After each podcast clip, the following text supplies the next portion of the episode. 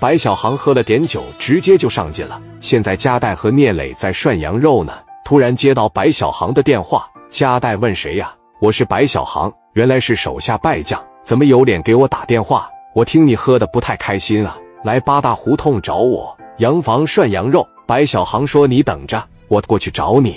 我两年打出来的名声，一夜之间让你全给我毁了。我自个去。”戴哥和聂磊一听，直接笑喷了，听着没这傻逼要自个来。加代说：“那你来了以后，我给你倒酒，咱哥们喝点。”这边的白小航说：“我找他们去，看看他们能怎么的。”崔志广反正是不敢去，白小航开着大悍马就去了。洋房胜利涮羊肉是一个连锁店，四十年老品牌。小航拿着大砍刀，光着膀子一进屋，嘎巴嘎巴一顿砸，给人砸得乱七八糟。洋房涮肉跟私人会所一样，是别墅改装的。院里大厅二楼三四桌，一天就接十桌客人，好多人一瞅不认识啊，以为哪来的虎逼呢？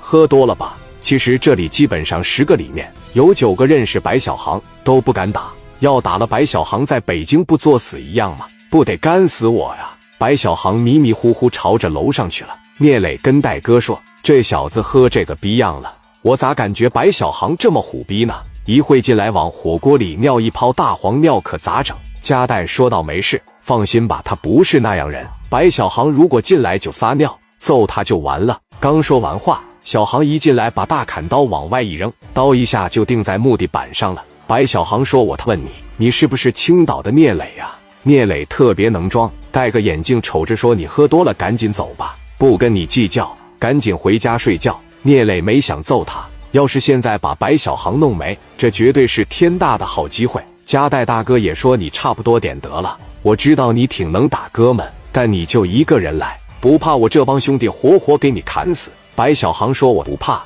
加带聂磊，我他问你俩最后一句话，能不能把女孩从山东给我整回来，让她接着上班？你们过去给秦老板道歉。你们砸的包房以及外边的天花板，能不能给我装修了？聂磊有点怒了，我说：“你喝多了，差不多得了，再这么纠缠下去，我可不惯着你了。”白小航上来，嘎巴就一个大嘴巴子，你还戴个小眼镜，装什么文化人？你们知不知道我白小航两年打出来的名声，一晚上你给我打没了？答应我这两个条件行不行？然后揪着聂磊的脖领子，聂磊不屑一笑，看你喝的这个逼样，我现在打你算不算欺负你？白小航说：“我还是一个手，你们谁要是今天能打过我，秦辉的事真再也不管了。”白小航自个来，真想给秦辉把事办好，他也不怕挨揍。虽说白小航这方面绝对是条汉子，但是戴哥心里边又琢磨了：我不能收这样的人当兄弟。白小航一旦要是跟了我，那就像一条狂妄的龙，是双刃剑。如果能驯服白小航，一辈子都能伺候好大哥；但要是利用不好，就是惹祸的根。